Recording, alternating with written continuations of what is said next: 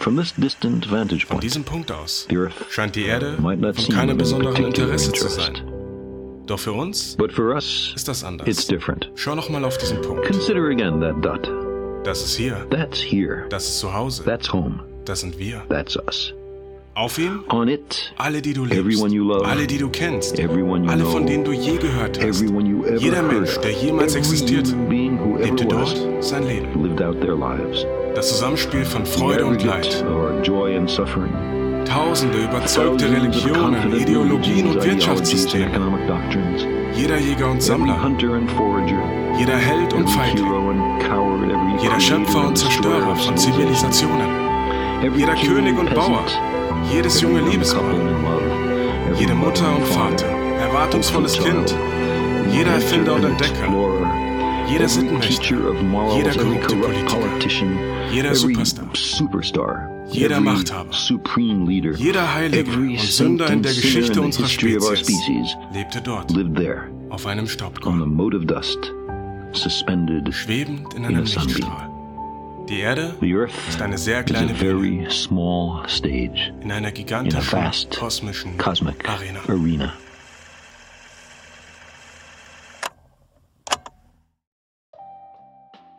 Hey Leute, willkommen zurück zu Lass mal drüber schnacken.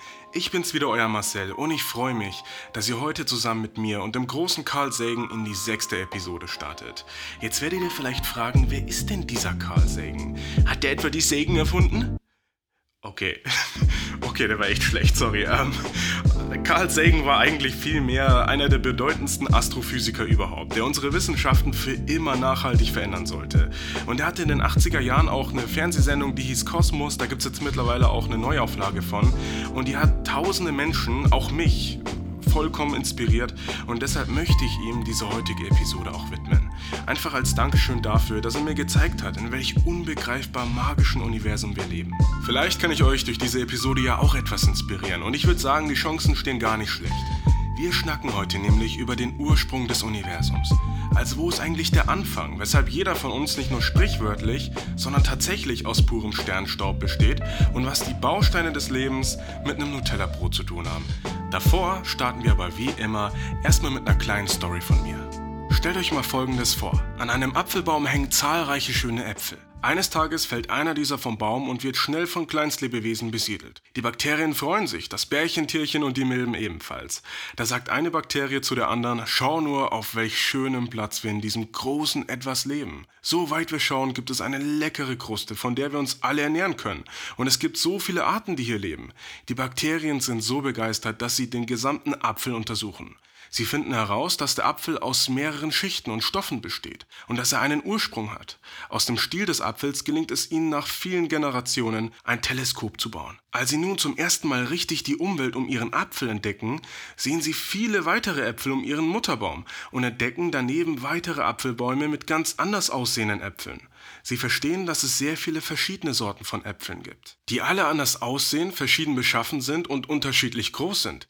Die Bakterien erkennen aber auch, dass es trotz all dieser Verschiedenheiten gewisse Gesetze und Gleichmäßigkeiten gibt. So hängt jeder Apfel immer unter seinem Ast und bei egal welcher Sorte hängen die Äpfel kreisförmig um einen dicken Stamm herum. Dieser Stamm ist das Zentrum und versorgt die Früchte mit all den wichtigen Nährstoffen. Ohne dieses Zentrum könnte keiner der vielen Äpfel reifen und bewohnbar sein. Es vergehen viele weitere Jahre für die Bakterien und sie haben mittlerweile beobachtet, dass Äpfel, welche zu nah unterhalb des Stammes hängen, unbewohnbar wären, da dort nur wenig Licht und Wärme hinkommt. Das wäre für die Bakterien schlichtweg zu kalt und deprimierend, um sich dort fortpflanzen zu können. Andere Äpfel, weit oben außerhalb des Zentrums, bekommen zu viel Licht und Wärme ab.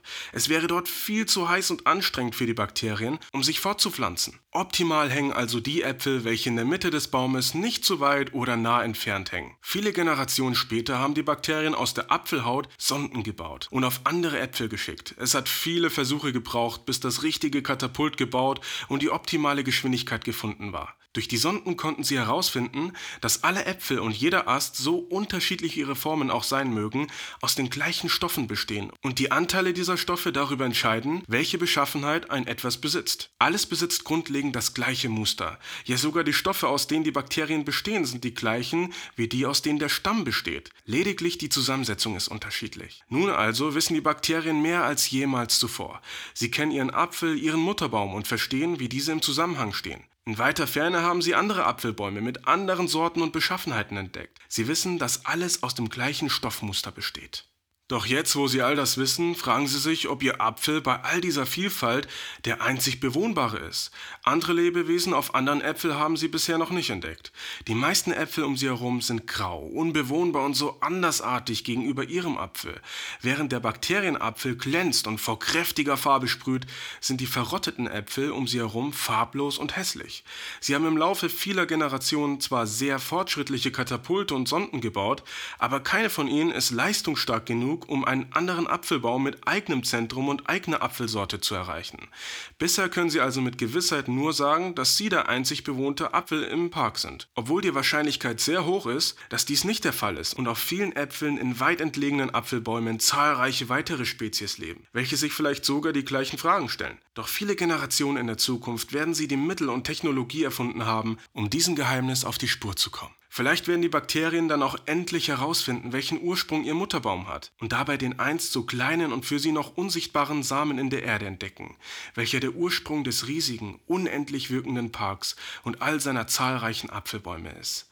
Und solange die Bakterien auch in Zukunft wissbegierig weiterforschen, immer wieder überprüfen und auf ihre erlangten Kenntnisse bauen, werden sie das Rätsel um den Ursprung von allem sicher lösen. Da sie zwar seit vielen Generationen forschen, aber seit ihrer Ankunft erst ein Menschentag vergangen ist, bleibt ihnen bis dahin noch viel Zeit. Zumindest so lange, bis auch ihr Apfel irgendwann naturgemäß verrottet sein wird. Diese Geschichte von den schlauen Bakterien ist eine Analogie zu der Geschichte unserer Spezies und zeigt, glaube ich, ganz gut, wo wir uns gerade befinden, was wir zahlreiches wissen und dass trotzdem der Großteil erst noch darauf wartet, von uns entdeckt zu werden. Ein paar Sachen können wir aber bereits heute genau unter die Lupe nehmen. Kommen wir deshalb direkt zu Frage 1. Wieso entstand überhaupt das Universum und warum gibt es nicht einfach nichts? Dazu müssen wir erstmal ein paar Sachen klären. Erstmal, wie würde nichts aussehen? Klar, es wäre die Abwesenheit von schlichtweg allem. Es gäbe also keinen Raum, keine Zeit, keine Planeten, Sonnen, Gase, Moleküle oder Atome. Und ganz rational betrachtet würde es sehr viel Sinn machen, dass nichts existiert. Stattdessen existiert ein komplexes, auch noch mathematisch erfassbares Universum. Das mit Mathe ist wohl am schlimmsten an der ganzen Sache. Aber gut, zurück zum Thema. Warum gibt es denn dieses Universum überhaupt und wie sah es am Anfang aus? Angefangen hat alles mit einer sogenannten Singularität. Die Singularität kann man sich als einen unendlich kleinen Punkt vorstellen, der aus reiner, hochkonzentrierter Energie bestand. Dieser Energiepunkt hatte lustigerweise sehr viel Ähnlichkeit mit dem Nichts. Auch hier gab es keinen Raum, keine Zeit, keine Planeten, Sonnen, Gase, Moleküle oder Atome. Es war einfach nur pure Energie, ohne irgendeine Form. Was also hat diesen Energiepunkt dazu gebracht, sich so schlagartig auszudehnen? Warum ist er nicht einfach so geblieben? Was war der Auslöser? Naja, wie ich dir gerade erzählt habe, gab es auch in diesem unendlich kleinen Punkt keinen Raum. Und da es keinen Raum gab, konnte auch keine Zeit existieren. Denn Zeit ist ja eigentlich nur ein Messgerät dafür, wie schnell sich etwas in einem Raum bewegt. Licht bewegt sich zum Beispiel innerhalb einer Sekunde 300.000 Kilometer durch den Raum.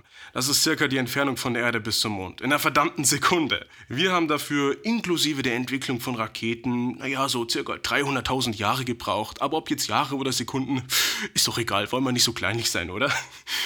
Gibt es aber jetzt keinen Raum, dann hätte das Licht ja auch nichts, in dem es sich fortbewegen kann. Und somit könnte man auch keine Zeit messen. Kein Raum, keine Zeit. Du merkst also, dass Raum und Zeit vollständig miteinander verbunden sind. Deshalb spricht man auch von Raumzeit. Jetzt zurück zu der Frage, was der Auslöser für den Urknall war. Stephen Hawking hatte dazu einen interessanten Gedanken.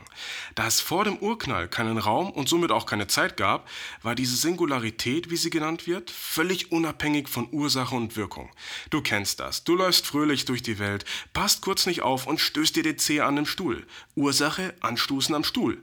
Wirkung, Schmerz, Hass auf alle Stühle der Welt und wahrscheinlich auch Entschuldigen beim Stuhl für die schlimmen Schimpfwörter, die man da vielleicht gesagt hat. In der Singularität wäre das nicht passiert, weil a. es keinen Raum gab, in dem der Stuhl hätte stehen können, b. keine Zeit gab, in der du dir den Zeh hättest anstoßen können und c. es keine Atome gab, aus denen der Stuhl hätte bestehen können. Deswegen können wir mit Sicherheit sagen, dass das Universum wohl nicht entstanden ist, weil sich die Singularität an dem Stuhl bei den C angestoßen hat. Es gab ja gar keine Möglichkeit dazu. Und genau deswegen gibt es auch insgesamt wahrscheinlich gar keinen Auslöser für den Urknall, denn das würde Ursache und Wirkung voraussetzen, welches aber nicht geben konnte, da keine Zeit existierte, in der sich Ursache und Wirkung abspielen konnten. Und da es somit auch keine Zeit vor dem Urknall gab, ist der Urknall selbst der Anfang von allem und das davor ein energiereiches Nichts das ja streng genommen eigentlich gar nicht davor existierte, da es davor ja gar keine Zeit gab und somit auch kein davor. Ihr wisst schon, was ich meine. Hawking sagte damals, weil die Zeit selbst erst mit dem Urknall begann, ist dies ein Ereignis, das nicht durch etwas oder jemanden verursacht worden sein kann. Die Gesetze der Natur selbst sagen uns, dass das Universum entstanden sein kann, ohne dass dazu Energie oder eine Ursache nötig war. Sprich, der Urknall brauchte keinen Auslöser und konnte auch gar keinen haben, da vor dem Urknall kein Raum und keine Zeit da war, in der sich der Auslöser hätte abspielen können. Das macht doch Sinn, oder? Aber auch wenn das eine sehr plausible Theorie ist, können wir sie am Ende des Tages nicht nicht ganz beweisen. Vielleicht gibt aber gerade das der Kosmologie ihren Zauber. Und ich denke, dass es zumindest mal eine Richtung ist, in die man schauen kann und dann auch erahnen kann, wie es in etwa aussah. Ja gut, jetzt wo wir eine Richtung haben, wie alles angefangen hat, stellen sich aber viele weitere Fragen. Zum Beispiel, wo kommen die ganzen Elemente her? Ich meine, Eisen, Neon, Helium, Wasserstoff, wo kommt das alles her? Das war ja nicht einfach alles da, oder? Bestimmt hast du auch schon mal morgens beim Frühstück auf dein Nutella-Brot geschaut und dich gefragt, wie sind eigentlich die Elemente entstanden? Und warum lebe ich überhaupt? Wie schön, dass ich dir diese Fragen jetzt beantworten kann.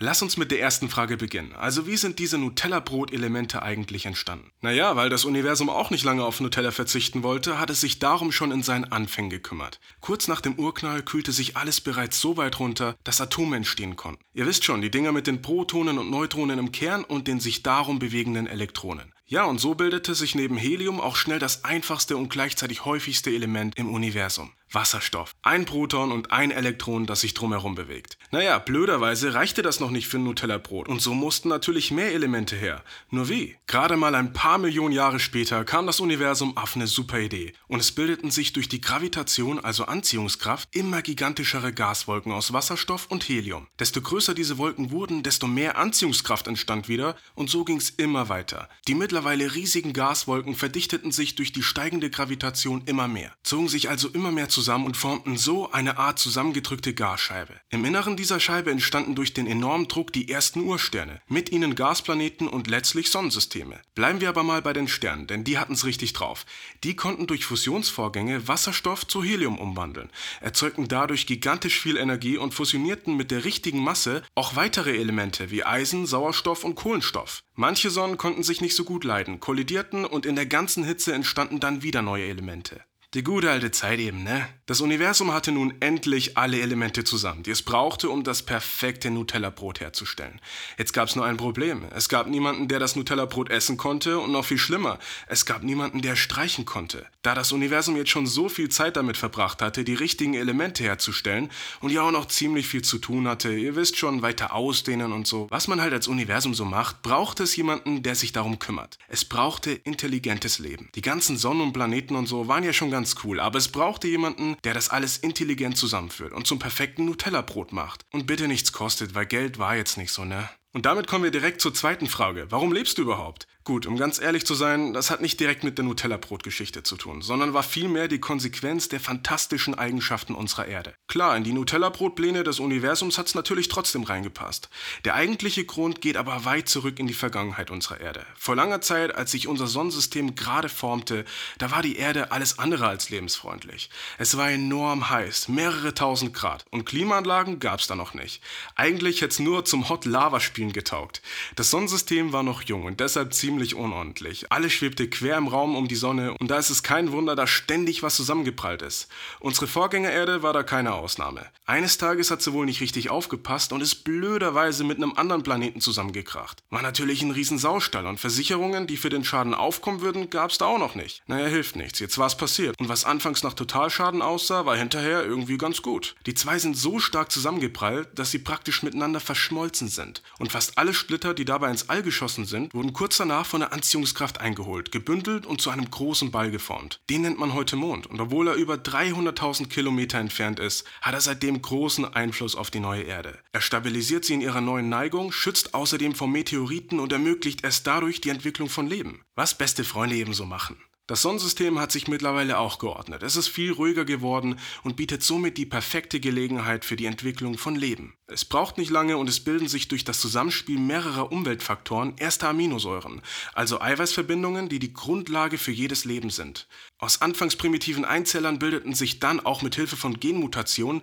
immer komplexere Zellverbindungen. Komplexes Leben entstand. Dazu gehörst auch du. Einfaches Leben hat trotzdem weiter existiert und tut es bis heute. Kommen wir aber mal zu uns. Immer wieder wird gesagt, dass der Mensch vom Affen abstammt. Eigentlich stimmt das nicht. Genauer gesagt ist der Mensch vielmehr mit dem Affen verwandt.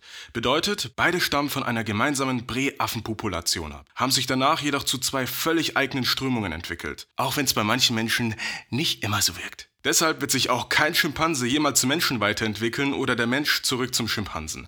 Wäre schlicht unmöglich, weil wir eben zwei völlig verschiedene Arten mit komplett unterschiedlichen Entwicklungssträngen sind. Den Entwicklungsstrang von uns Menschen kann man heute recht genau zurückverfolgen, obwohl noch nicht alle Fragen geklärt sind. So kann bis heute nicht genau festgestellt werden, ob der Neandertaler ein Vorfahre unserer Gattung, also des heutigen Homo sapiens sapiens war, oder ob wir zwar den gleichen Vorfahren haben, aber der Neandertaler auch zu einer eigenen Gattung wurde. Klar ist aber, dass der heutige Mensch, zu dem auch alle Wahrscheinlichkeit du gehörst, verschiedene Entwicklungsstufen durchlaufen hat und somit der Evolution entspringt. Auch hierzu höre ich immer wieder kritische Gegenstimmen und das ist auch völlig in Ordnung, denn es ist nur gesund, scheinbar in Stein gemeißelte Dinge zu hinterfragen. So funktioniert Wissenschaft und das Gute ist ja, dass wissenschaftliche Feststellungen jederzeit überprüfbar sein müssen. So auch die Evolutionstheorie. Jetzt hört sich aber der Begriff schon so an, als wäre das alles nur so eine Vermutung und nichts Handfestes.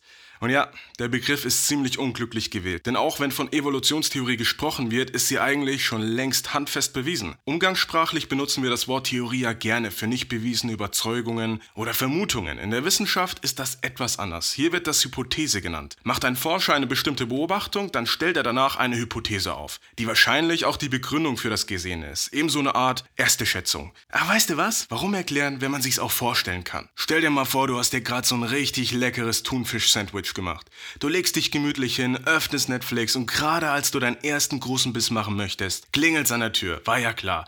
Kommt zwar echt ungelegen, aber was soll's. Du gehst kurz zur Tür und nimmst im Postboden das Paket ab. Jetzt, wo alles gemacht ist, freust du dich umso mehr aufs leckere Sandwich. Doch als du zurückkommst, ist alles zerstört. Dein so liebevoll gemachtes Sandwich liegt zerstückelt über das gesamte Bett verteilt. Was zur Hölle ist passiert? Du beginnst zu ermitteln und entdeckst schnell, dass nur drei Personen zum gefragten Zeitpunkt in der Nähe des Tatorts waren. Du, der Postbote und deine Katze Fluffy, die sich kurz nach der Tat doch ziemlich verdächtig um den Mund geschleckt hat. Der Postbote kann es nicht gewesen sein, denn dazu hätte der ja unbemerkt in die Wohnung eindringen müssen. Und warum sollte der anstatt der teuren Rolex, die auf dem Nachttisch neben dem Bett liegt, das Sandwich nehmen und dann nicht mehr essen, sondern brutal zerstückeln sollen? Macht keinen Sinn. Deine Spur lässt also nur eine weitere Möglichkeit offen. Fluffy muss sich, während du mit dem Postboten beschäftigt warst, von hinten an das Sandwich angeschlichen und schließlich mit mehreren Bissen mutwillig zerstückelt haben. Fluffy, der kleine Bastard, war aber nicht dumm und hat nach der Tat natürlich rasch alle Spuren um seinen Mund beseitigt. Wissenschaftlich betrachtet hast du jetzt, gemäß deinen Beobachtungen, eine plausible Hypothese aufgestellt. Aber auch wenn es Sinn macht, kannst du es nicht beweisen. Du brauchst also dringend handfeste Beweise, um einerseits deine Hypothese beweisen zu können und andererseits Fluffy vor Gericht den Prozess machen zu können. Nur wie? Ein zweites Sandwich zu machen, ja, wäre zu offensichtlich und wird nur wichtige Zeit verschwenden. Du musst zu Plan B greifen. Du wartest ab, bis der kleine Schlawiner unvorsichtig wird und in das von dir extra vorbereitete Katzenklo kackt. Jackpot, Fluffy fällt drauf rein, du schnappst dir die noch warme Beweiswurst und gibst sie ans Labor weiter. Die kann schließlich nachweisen, dass in Fluffys Beweiswurst tatsächlich Spuren von Thunfisch und Remoulade enthalten sind. Genau die Bestandteile, die am Tatort auch auf dem Sandwich gefunden wurden. Oh Mann, jetzt ist aus deiner Hypothese endlich eine handfest bewiesene Feststellung geworden. Deine Feststellung wird schließlich als die Katzenlehm-Thunfisch-Sandwiches-Theorie weltweit berühmt und Fluffy kurz darauf zu lebenslanger Haft in einem Tierheim verurteilt. Die Macht der Wissenschaft macht's möglich und du verstehst jetzt noch besser, weshalb eine wissenschaftliche Theorie nicht nur eine Vermutung, sondern vielmehr eine durch zahlreiche Tests überprüfte, handfeste Feststellung meint. Okay, okay, um ganz ehrlich zu sein, musste Fluffy nicht ins Tierheim. Dafür war er einfach zu süß. Um das Ganze abzuschließen, kehren wir nochmal kurz zur anfänglichen Frage zurück. Warum lebst du überhaupt? Kurz gesagt, du lebst, weil die milden und damit optimalen Verhältnisse der Erde ersten organischen Molekülverbindungen die Möglichkeit gab, sich zu bilden und noch viel wichtiger, diese danach nicht durch zu extreme Umweltverhältnisse wieder zerstört hat. Erst so konnten sich aus Einzellern komplexere Zellverbindungen entwickeln und somit letztlich auch du. Wir als Menschen und der Affe entspringen dabei einer gemeinsamen Prä-Affenpopulation und sind deshalb zwar miteinander verwandt, aber eine eigene Art und haben auch eine komplett unterschiedliche Entwicklungslinie. Der Mensch stammt also nicht vom Affen ab. Seit dieser Absonderung sind wir durch viele Entwicklungsetappen gegangen und damit auch noch nicht am Ende. Sprich, wir werden uns auch in Zukunft weiterentwickeln. Das alles ist natürlich eine sehr zusammengefasste Version der eigentlich riesigen Entwicklungsgeschichte vom Leben. Wenn ihr wollt, können wir uns die in einer anderen Episode genauer anschauen. Also, wie wurden aus Fischen Amphibien und schließlich Reptilien und generell Landtiere? Warum waren die Dinosaurier damals so riesig und sind heutige Tiere so klein? Schreibt mir auf jeden Fall, ob ihr da Bock drauf habt und schickt mir auch ruhig eigene Vorschläge. Ja gut, jetzt wo wir wissen, wie alles angefangen hat und weshalb wir da sind, stellt sich noch die Frage, wie wird alles wieder enden? Und ja, ich weiß, Ende hört sich irgendwie deprimierend an, aber das muss es gar nicht sein. So manches Ende im Universum ist der Anfang von etwas ganz Neuem oder total abgefahren und der perfekte Abgang. Wenn jemand weiß, wie man einen guten Abgang macht, dann Sterne. Sind halt die geborenen Stars. Okay, ich glaube, das wird heute nichts. Egal. Aber woher weiß ich überhaupt, wie alles enden wird? Gute Frage. Habe ich mich da gerade selber gelobt? Egal. Auf jeden Fall ist das Schöne an der Physik, dass sie gewissen Gesetzen unterliegt. Deshalb können wir ziemlich genau berechnen, wie sich die Dinge im Universum verhalten werden. Alle Puzzleteile der Physik haben wir noch nicht zusammen. Deswegen gibt es vorerst mehrere Endszenarien. Lasst uns doch erstmal mit unserer Sonne beginnen. Was gibt Schöneres als Sommer, eine Hängematte und noch einen eisgekühlten Orangensaft? Ich kann's euch sagen, Nichts. Es gibt wirklich nichts Besseres. Doch auch das muss irgendwann enden und wie das aussieht, wissen wir heute ganz genau. Wenn Sonnensterben geht's richtig rund. Desto größer eine Sonne ist, desto krasser ist auch ihr Abgang. Unsere Sonne ist zwar nicht klein, aber auch nicht sonderlich groß. Ihr Abgang ist deshalb zwar nicht ganz so spektakulär, aber andererseits ist das ziemlich gut, denn große Sonnen verbrauchen ihren Wasserstoffvorrat viel schneller und sterben so auch deutlich früher. Aber was wird eigentlich passieren? Nun, wie wir gelernt haben, ist die Sonne ja nur so schön warm, weil sie im Inneren unter gewaltigem Druck zwei Wasserstoffatome zu einem Heliumatom fusioniert. Nach einer gewissen Zeit sammelt sich da natürlich eine Menge Helium im Kern. Der verdichtet sich und es entsteht noch mehr Druck, Hitze und Energie. Deshalb wird die Sonne mit dem Alter auch immer heißer und heller. In ca. 1,1 Milliarden Jahren so heiß, dass der Großteil bei uns auf der Erde von Wüsten bedeckt sein wird. In 3,5 Milliarden Jahren wird die Sonne aber um die 40% heißer sein und so alle Meere verdampfen lassen. Wenn ihr euch eine gute Höhle sucht und jetzt damit anfangt, Wasser zu hamstern, solltet ihr aber noch eine Weile durchkommen. In 6,3 Milliarden Jahren solltest du aber besser eine gute Rakete gefunden haben, denn dann hat die Sonne keinen Wasserstoff mehr, den sie verbrennen kann und wird nach so langer Abhängigkeit von dem Zeug ziemlich schnell ziemlich ungemütlich. Weil sie traurig ist oder vielleicht auch nicht mehr so viel Energie erzeugen kann, zieht sich ihre Hülle durch die Schwerkraft nach innen. Weil in der Hülle doch noch etwas Wasserstoff ist und sie sich das Zeug auch direkt reinzieht, wird sie durch die erneute Kernfusion noch heißer. Die ganze Hitze führt natürlich zu Blähungen. Nicht umsonst sollte man nicht zu scharf essen und in den nächsten 1,1 Milliarden Jahren danach wird sie sich auf das bis zu 150-fache ihrer jetzigen Größe aufblähen. Sie wird zu einem roten Riesen. Mit größter Wahrscheinlichkeit wird sie dabei die Erde verschlingen.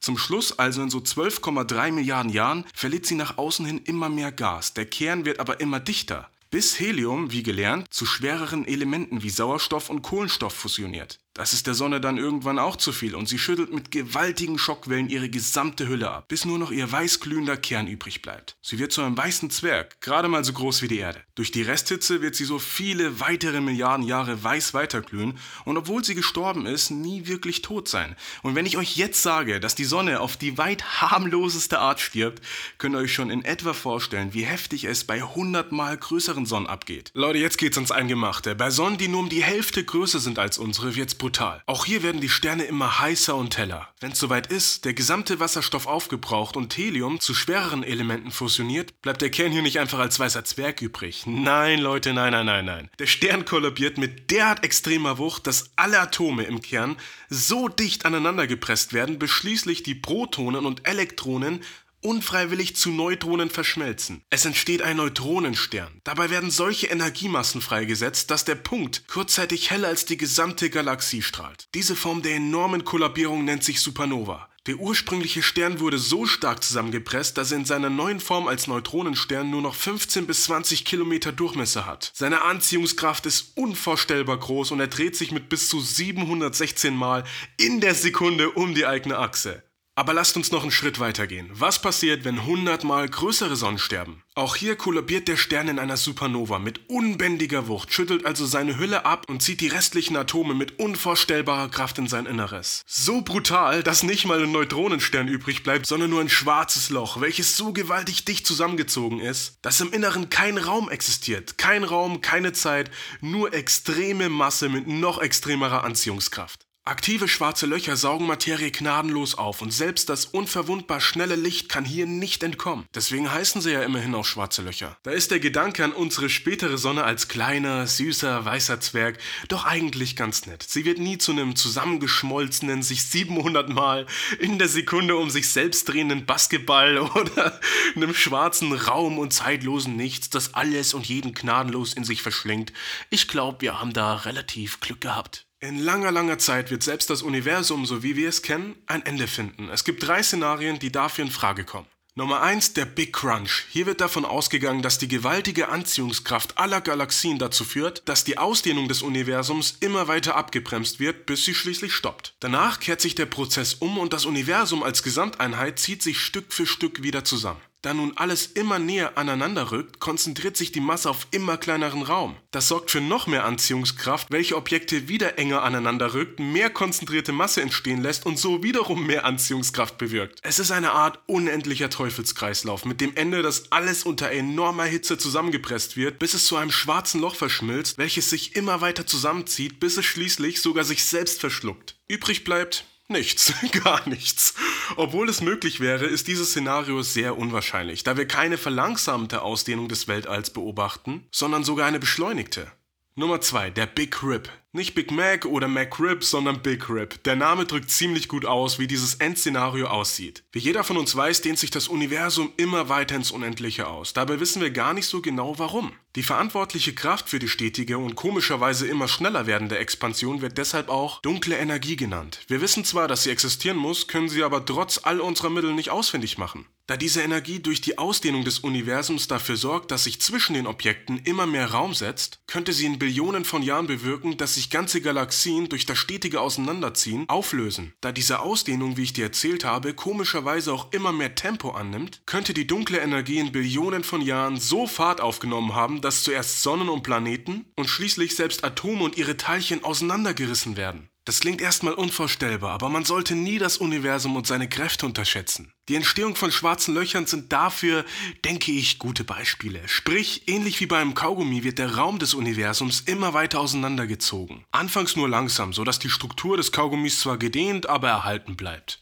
Genauso wie sich unsere Milchstraße zwar immer weiter ausdehnt, aber grundlegend erhalten bleibt. Mit der Zeit wird der Kaugummi aber immer schneller auseinandergezogen. Es entstehen erste Löcher. So werden Planeten ihren Sonnen und Sonnen aus ihren Galaxien entrissen. Zum Schluss wird der Kaugummi schneller als Licht sich bewegen kann auseinandergerissen, so dass nichts mehr von ihm übrig bleibt. Selbst Atome mit ihren Teilchen werden dann auseinandergerissen und es bleibt nur noch unendlicher strukturloser Raum übrig. Deshalb auch Big Rip genannt oder auf Deutsch das große Zerreißen. Da wir beobachten, dass sich das Universum immer schneller ausdehnt, ist diese Variante auch die wahrscheinlichste. Eine Alternative gibt es aber noch. Dann noch Nummer 3, der Big Freeze oder auch Big Whimper. Hier dehnt sich das Universum mit gleichbleibender Geschwindigkeit immer weiter aus, sodass auch hier immer mehr Raum zwischen den Objekten entsteht und sich ganze Galaxien letztlich auflösen. Hier wird zwar nichts auseinandergerissen, zieht sich jedoch immer weiter auseinander, so weit bis auch Materie langsam zerfällt und nichts als kalter, leerer und strukturloser Raum übrig bleibt. Während wir das Ende von Sternen, Galaxien und dem Universum erahnen und teils auch errechnen können, so gibt es eine Sache, die für uns alle immer ungewiss bleiben wird. Wann wir selber sterben. Ja, ich weiß, jetzt kommt sowas wie lebe jeden Tag, so als wäre es dein letzter, aber wollen wir ehrlich sein, das ist Schmarrn. Würde das jeder von uns tun, dann wäre Covid-19 das aktuell kleinste Problem. Schön wäre es jedoch, wenn wir anfangen würden, uns und die Welt um uns herum nicht zu ernst zu nehmen. Ich weiß, dass so manche Zeit einfach erdrückend ist. voll von Unsicherheit, Zweifel und wenig Hoffnung für die Zukunft. Ich weiß, dass du durch schwierige Zeiten gegangen bist oder gerade sogar in einer drin steckst. Vielleicht schämst du dich manchmal für die Dinge, die du getan hast oder bist gebrochen durch Dinge, die man dir angetan hat. Vielleicht siehst du gerade keine Zukunft oder stehst vor einer schwierigen Entscheidung, die über deine Zukunft bestimmen wird. Egal, wo du gerade stehst, egal, was du gerade besitzt oder verloren hast, egal wie stark oder geschwächt du gerade bist und egal, was du tust oder getan hast, für den Kosmos wirst du immer ein bedeutender Teil eines riesigen, unendlichen Gesamtwerks sein. Erzähl deine Geschichte, bevor es andere tun oder du deine Augen für immer schließt.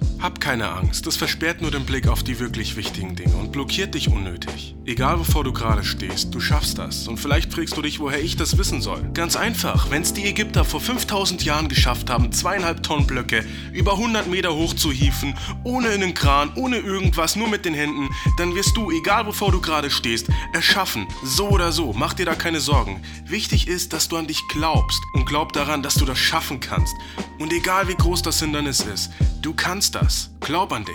Ja Leute, damit sind wir schon am Ende dieser Episode angelangt. Manches, was ihr gerade gehört habt, habe ich natürlich hier und da etwas zusammengefasst und auch überprüft, ob es richtig ist, was ich euch da erzähle. Sprich, alles, was ihr gerade gehört habt, ist auf dem aktuellsten Stand der Wissenschaft. Ich hoffe, es hat euch genauso gefallen und interessiert, wie es mich interessiert. Lasst es mich auf jeden Fall wissen. Ich freue mich schon auf euch in der nächsten Episode von Lass mal drüber schnacken. Bleibt mir bis dahin gesund und bleibt gerade euer Marcel.